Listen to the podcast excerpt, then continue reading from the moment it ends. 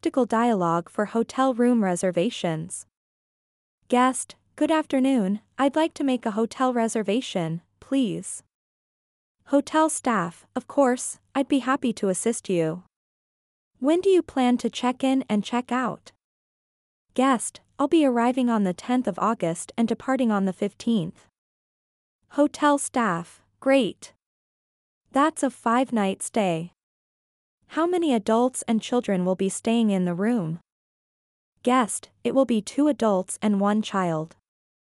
Hotel staff, perfect. We have a variety of room types available for those dates. We have standard rooms, deluxe rooms, and family suites. Which one would you prefer? Guest, I think the family suite would be best for us. Can you tell me what amenities are included in the suite? Hotel staff, certainly. The family suite includes a spacious living area, a separate bedroom with a king-size bed, and a pull-out sofa bed for your child. The room also comes with a kitchenette, complimentary Wi-Fi, and access to our swimming pool and fitness center. Guest, that sounds ideal for our family. How much would it cost for the five nights? Hotel staff, the total cost for the family suite for five nights is $800. This rate includes all taxes and fees. Guest, that fits our budget. I'd like to proceed with the reservation. Can I request a non-smoking room?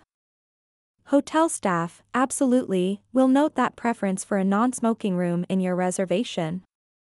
Could you please provide me with your full name contact number and email address for the booking? Guest, my name is Emily Johnson, my contact number is 0988123077, and my email address is emily.johnson at email.com. Hotel staff, thank you, Ms. Johnson.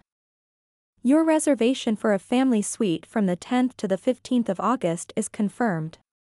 You'll receive an email with all the details shortly. Is there anything else I can assist you with?